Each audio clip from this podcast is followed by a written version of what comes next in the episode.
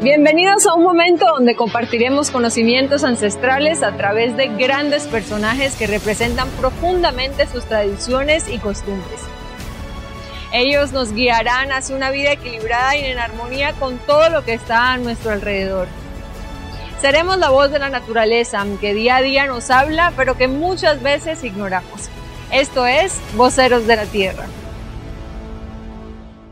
Hola amigos, yo soy Y les doy la bienvenida al podcast original de INTI, Voceros de la Tierra, una iniciativa que pretende recopilar e intercambiar los conocimientos de nuestros pueblos originarios poseedores de la sabiduría ancestral.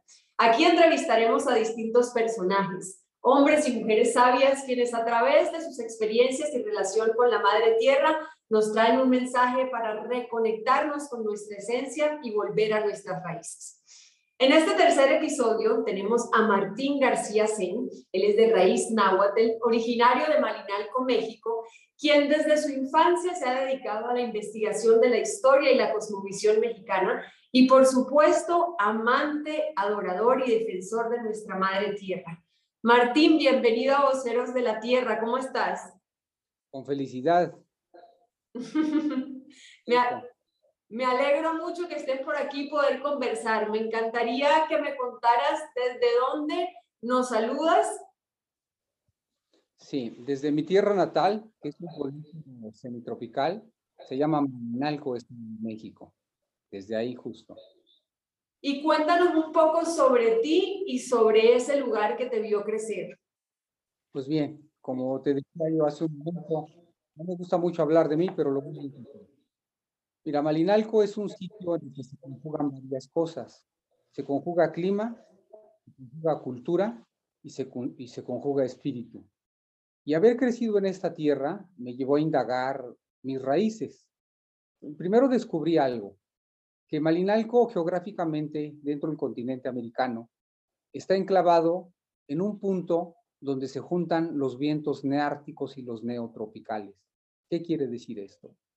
Que los vientos fríos del norte bajan y se encuentran con los vientos cálidos del sur, justo aquí, en este lugar de Malinalco y, otros lugares adyacentes. Y entonces se da un endemismo en plantas, en animales, ¿verdad? Y el clima es bastante especial. Hay muchos microclimas, de hecho. Hay lugar donde se da manzana y hay lugar donde se da coco. Y no hay playa, ¿verdad? No hay brisa marina, pero se da. Así es, es son los microclimas. Y entonces eh, descubrí que el jaguar, allá le dicen otorongo por, por Sudamérica, es de cálido y el águila es de altura, es de vientos más fríos. Y entonces aquí se encuentran, aquí es el punto de encuentro. Por eso en la época antigua, aquí en Malinalco, se legitimaban y consagraban solo los mejores guerreros mexicanos bajo el rango más elevado de la milicia mexicana, que eran los guerreros solares, era ser un águila o un jaguar. Entonces, haber crecido en este pueblo y no saber siquiera un poquito, pues se me hacía uno como una grosería. Entonces eso me llevó a una búsqueda personal, a descubrir la raíz, la memoria, el origen. ¿Cómo fue ese recorrido? Híjole, pues el recorrido a veces difícil, a veces fácil, hay calabros, hay caídas, hay miedos, hay Mira, lo más difícil en cualquier camino que uno tome es reconocerse a sí mismo como lo que uno es. Eso es lo más difícil, ¿verdad? A veces otras personas pueden ver desde afuera, ven tu personalidad, tu imagen, tu esencia, pero verla uno mismo tal cual como es es lo más difícil. Eso es lo que más trabajo me costó.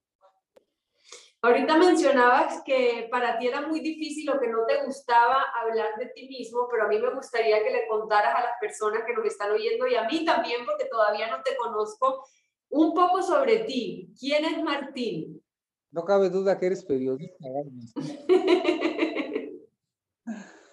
pues mira, Martín, yo a mí mismo me considero primero como un hombre ordinario, un hombre común, ¿verdad? Un poco pensante, sí. Un poco sensible, sí también. Pero las actividades que yo hago ahora pues me han llevado a tomar un lugar, no tan solo en mi pueblo, sino dentro de la nación también, ¿no? Eh, mi actividad y mi búsqueda me ha llevado a convertirme de alguna manera en un ícono de la cultura en México, ¿verdad?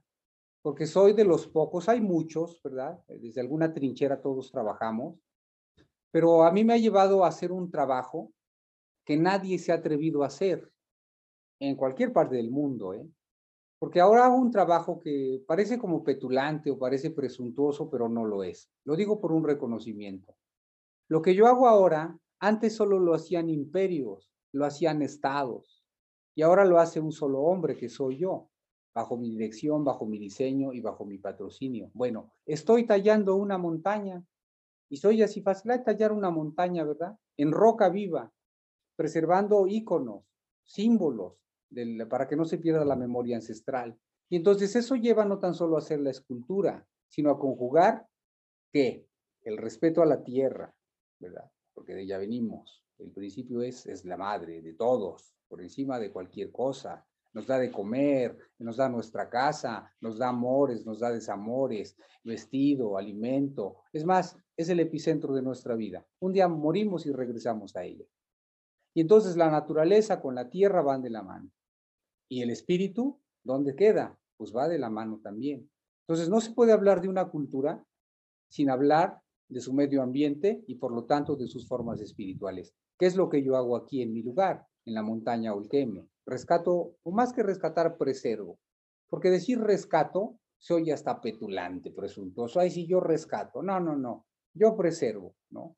Por eso, asimismo, aunque estoy dentro del camino del guerrero, del conocimiento, yo a mí mismo me considero un hombre ordinario, soy pequeñito, soy, es más, soy chaparrito, no, no soy muy, muy alto tampoco.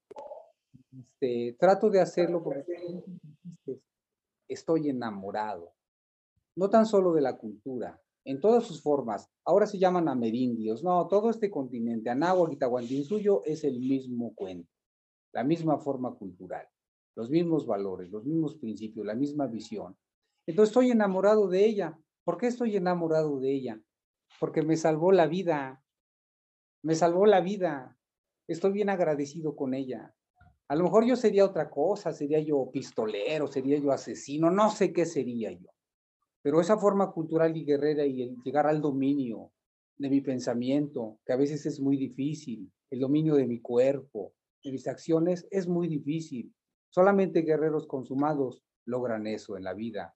Porque ¿qué, buscamos aquí? ¿Qué hacemos aquí? ¿Solo comer y hacer caquita? Pues no, ¿verdad? Somos algo más, buscamos algo. Y dentro tenemos una un estar bien, físicamente y emocionalmente. Pues para mí es la máxima. Yo le pido a la vida, a la cultura, al espíritu, a Dios, al universo, a las estrellas, a mí mismo, a mi sangre, a mis huesos. Solo quiero dos cosas en esta vida, salud y estabilidad emocional. Nada más eso quiero, lo demás yo me encargo de lo demás. Así es, yo, yo coincido completamente contigo. De hecho, a veces suena cliché el hecho de uno simplemente pedir salud, pero la salud es todo en la vida. Si no tenemos salud, no podemos desarrollarnos como seres humanos y nuestra salud depende directamente de nuestra madre tierra. Así que ahí también ahí también empezamos a entender esa conexión que tenemos con la naturaleza, que somos parte de la naturaleza y que a veces creemos o sentimos que estamos afuera de la naturaleza y que podemos hacer con ella lo que queramos.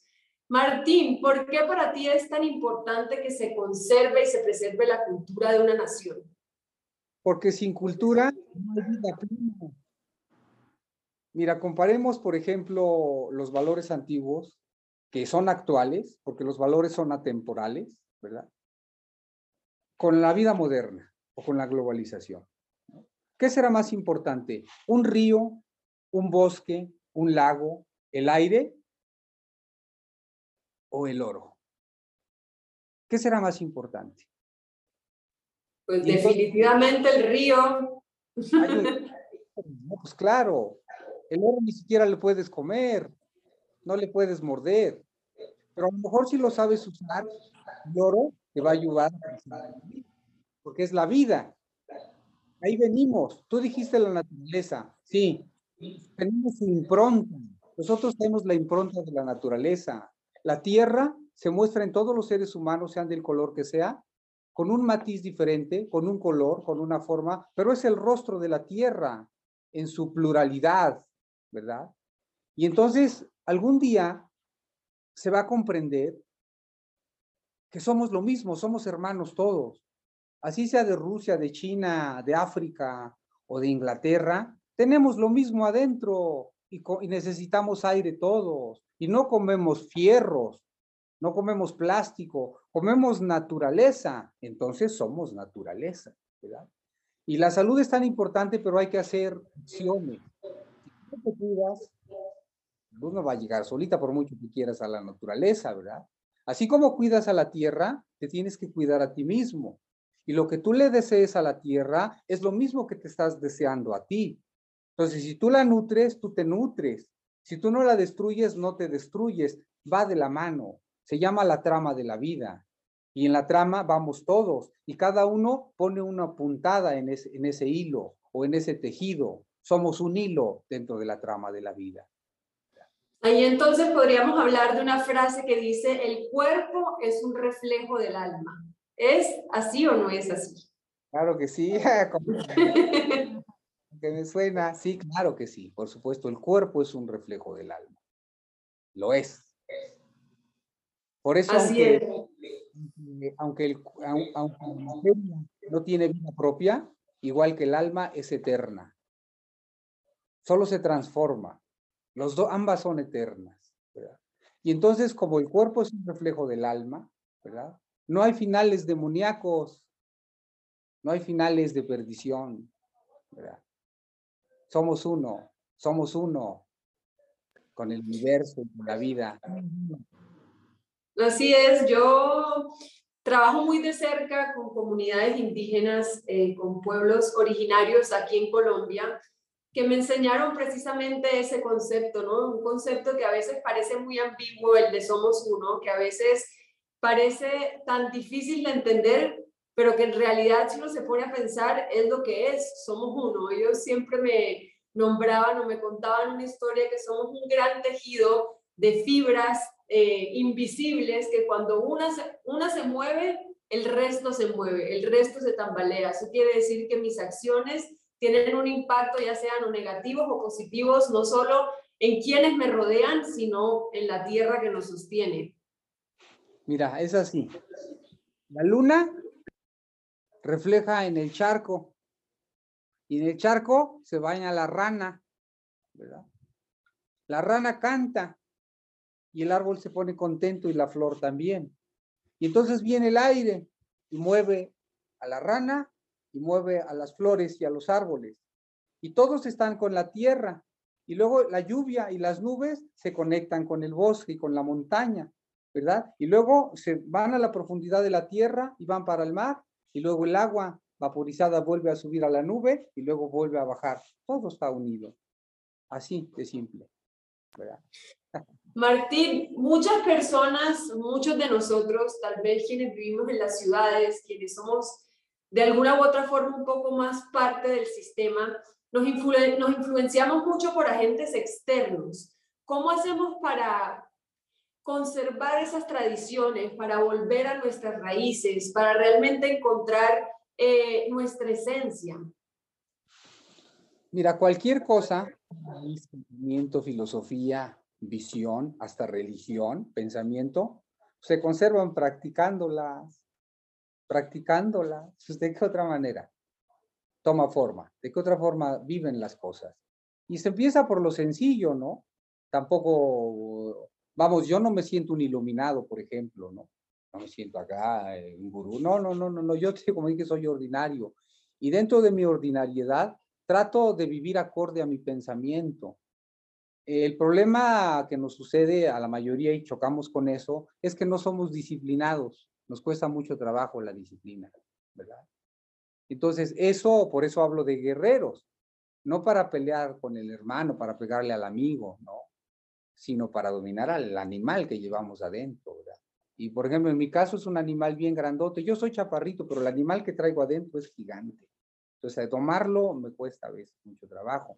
Entonces, es eso, pero empieza uno por lo sencillo, lo simple. Y lo simple, lo chiquito, pues luego lleva lo grandote. Entonces, ¿para qué a veces confundarse con métodos así tan complicados? No, con lo simple, con lo más simple, ¿no? Y empiezas con qué? Pues comiendo bien, ¿no? No deseándole mal al otro, que es un principio universal, ¿no? Hay, hay principios y valores este, en todos los pueblos amerindios que te enseñan algo. Cómo sembrar, cómo cuidar, cómo pensar, cómo conducirte, qué hacer ante cuál circunstancia, ante cuál problema. El, el caso es eh, cuando se empieza a hacer poco a poquito, termina uno liberándose. Y así vivas donde vivas, así vivas en la ciudad o vivas en el monte, porque problemas hay en todas partes y piedras en el camino hay en todos lados, ¿verdad? Entonces, eh, sé que a los de la ciudad por la misma vorágine, el sistema les cuesta un poco de más trabajo, pero entonces ahí entra el valor de que, pues de la voluntad, ¿no? De la acción, de la fuerza, del quererlo hacer, si no lo quieres, bueno, pues ya no lo haces, pero si tú lo quieres, lo vas a hacer.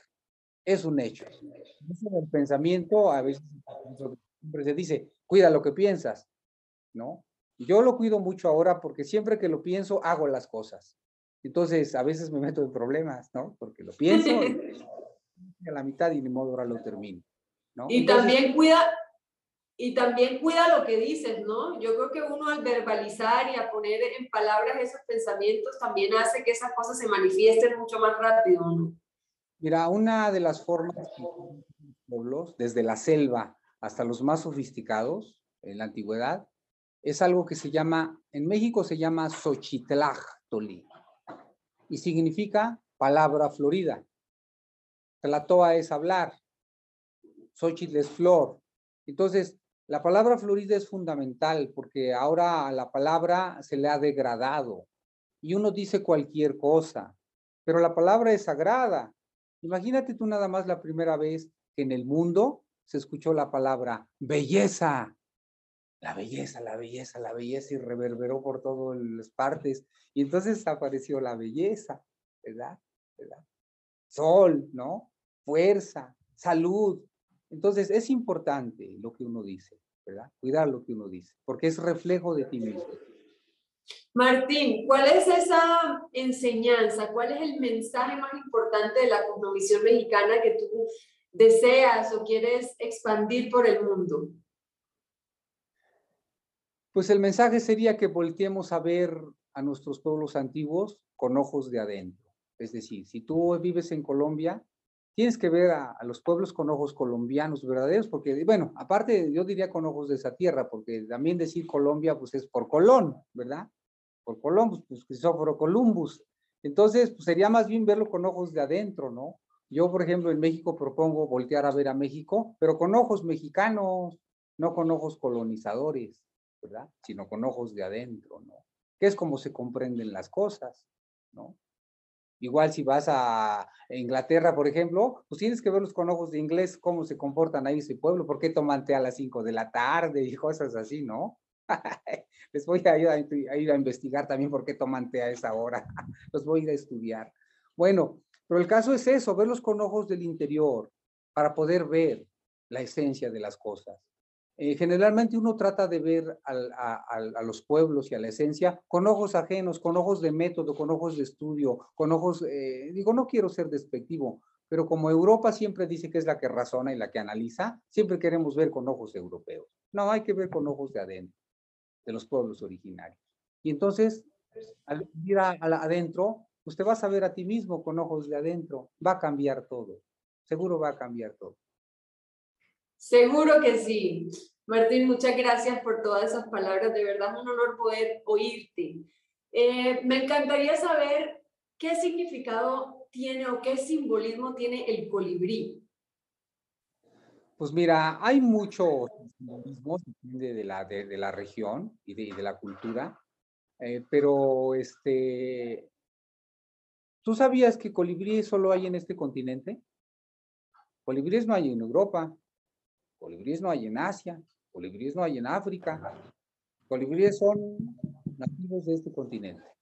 Por eso es que las culturas, las culturas le dieron un lugar muy especial, ¿no? Por ejemplo, para los mayas son mensajeros de los dioses, ¿verdad? Traen un mensaje, ¿no? Este, hay, hay historias de él donde dicen que él mostró a los demás animales eh, la acción para salvar a la naturaleza, ¿no? En un incendio, por ejemplo, ¿no? Los colibríes son los primeros que le entran al incendio, ¿no? En esas historias. Hay una historia donde se dice que eh, hubo una convocatoria para ver qué ave volaba más alto, ¿verdad?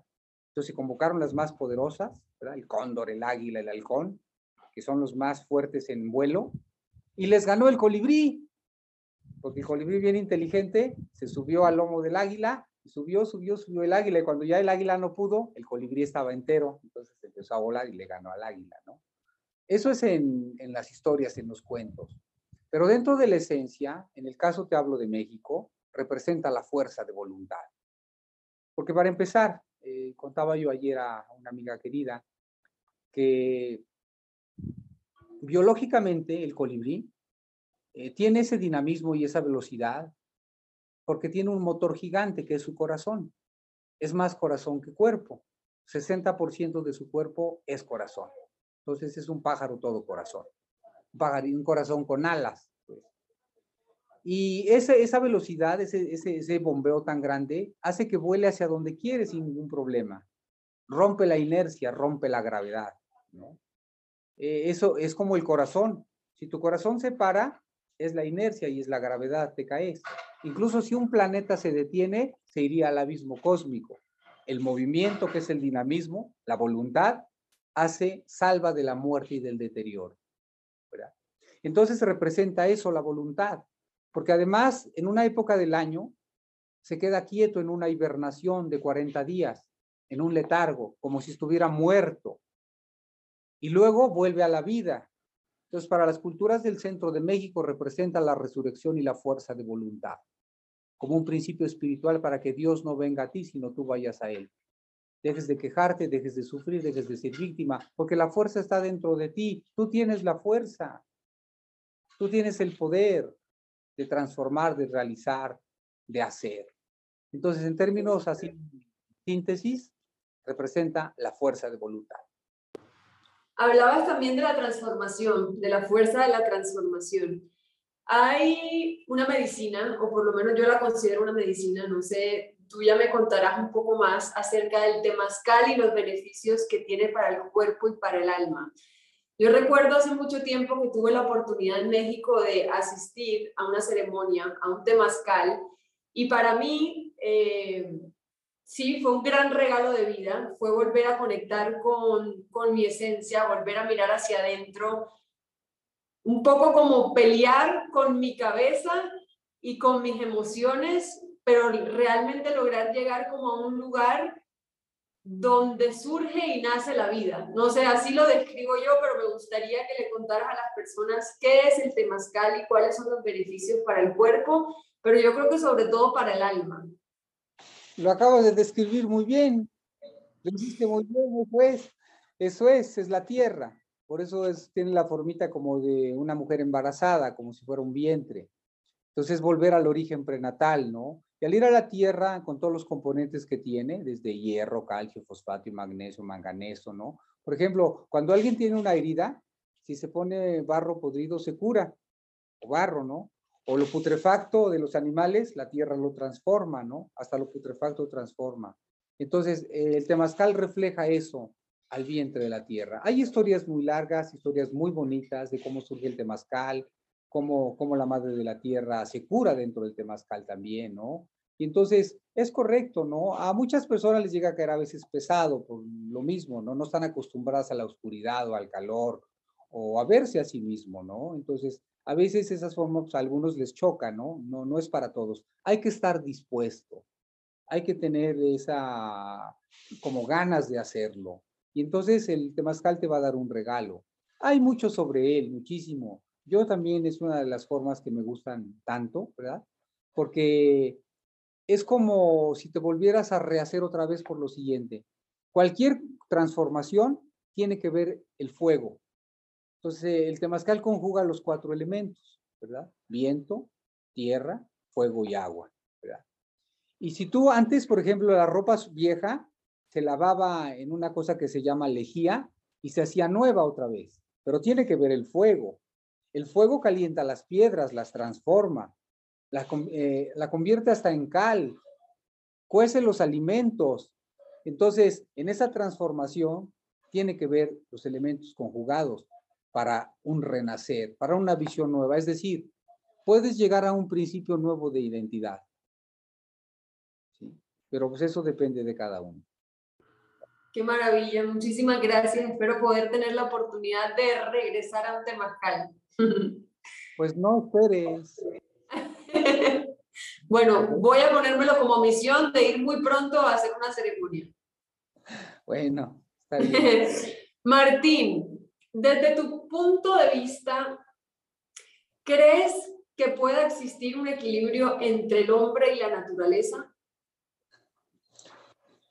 Claro que puede haber, digo, se ha, habido muchos ejemplos de ello a lo largo del tiempo, ¿no? Nosotros ahora somos según los más inteligentes y los más razonables, somos los únicos que no lo podemos hacer. ¿Cómo es posible? ¿Verdad?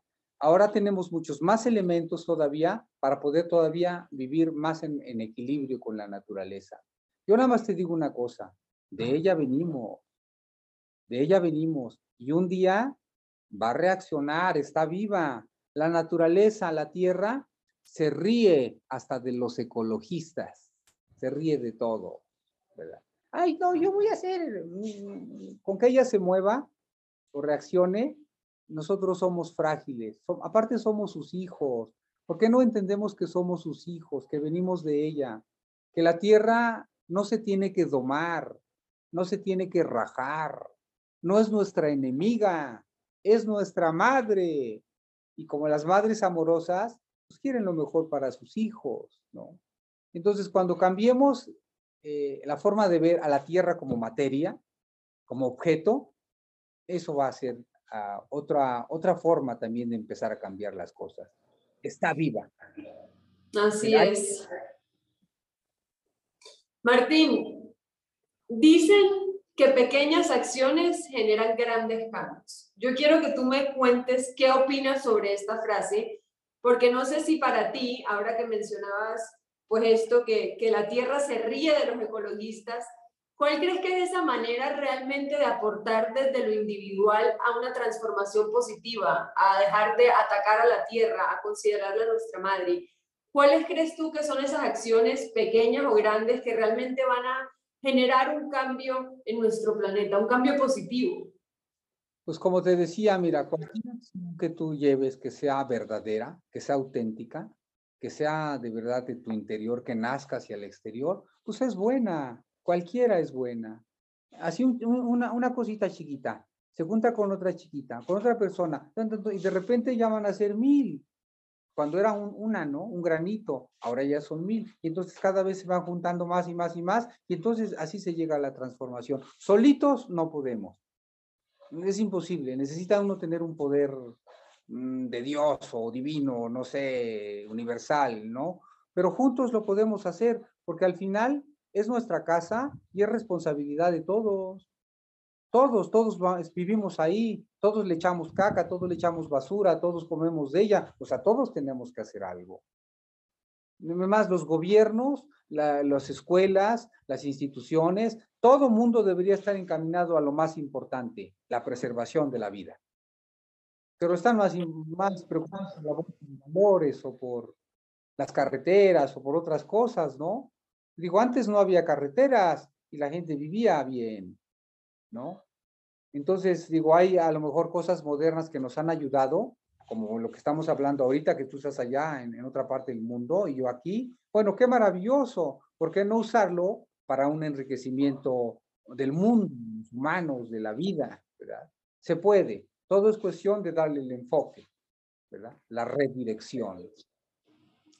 Yo siempre he dicho que hay que comenzar a desaprender. Tal vez quienes hemos crecido en este sistema que nos lleva a toda velocidad, un poco como poner pausa, frenar y empezar a desaprender lo que creemos que es la manera correcta de vivir la vida y empezar realmente como a vivir de una manera mucho más básica, mucho más simple. Eh, estoy convencida de que esa manera, si realmente cada uno de nosotros eh, hiciéramos ese ejercicio como de de hacer conciencia de la manera en que transitamos la Tierra, haríamos un gran cambio porque de esa manera no solamente estamos eh, influyendo en nuestro entorno, sino también a nivel global, ¿no? Uno cree que nuestras acciones chiquiticas no tienen un impacto, pero esas acciones empiezan a generar como esa red y se empieza a crear como esta ola. Entonces yo sí creo en el poder de las acciones chiquitas, solo que también creo que hay que, como se dice aquí en Colombia, ponerse las pilas, es decir, realmente hacerlo ya. Tú lo ves en la naturaleza. Una hormiga solita no hace nada, pero todas juntas ¿no? O las mismas abejas, ¿no? Una abeja solita no hace nada, pero todas juntas, pues ve las maravillas que hacen, ¿no? Así de... Martín, un millón de gracias. Yo ya voy a eh, agradecerte nuevamente, ya te he agradecido durante todos estos minutos que has compartido con nosotros. Quería hacerte una última pregunta y es la pregunta más importante, que es la pregunta que nos trae aquí, y es, ¿cuál es el mensaje que la Tierra quiere que nos compartas hoy? Que la queramos. ¡Epa! que la amemos y la respetemos. Eso, eso quiere. Eso quiere. Tierra, está triste, llora porque no nos damos cuenta. Hay que quererla, hay que reconocerla. Nada más así, ¿para qué tanto rollo? Martín, un millón de gracias nuevamente por tu tiempo, por estar aquí, por acompañarnos. Me gustaría que le contaras a las personas que nos están viendo y que nos están escuchando un poco sobre el curso que tienes en INTI, eh, sobre el camino del guerrero, que les cuentes un poco de qué se trata y que les hagas una invitación para que te acompañen.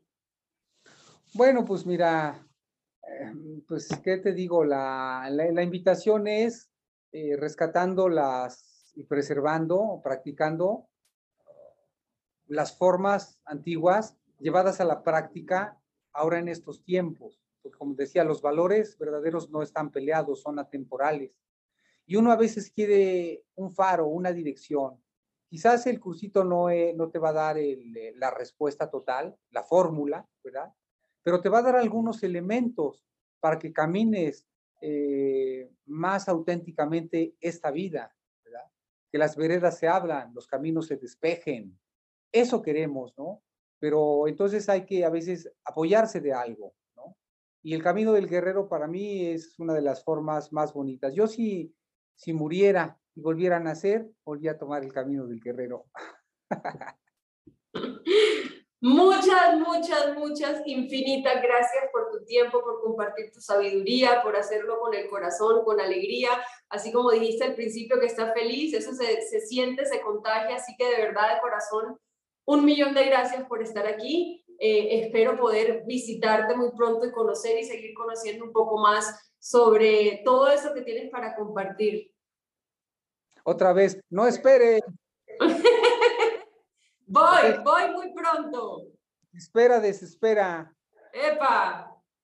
Nos vemos muy pronto, Martín. Muchísimas gracias.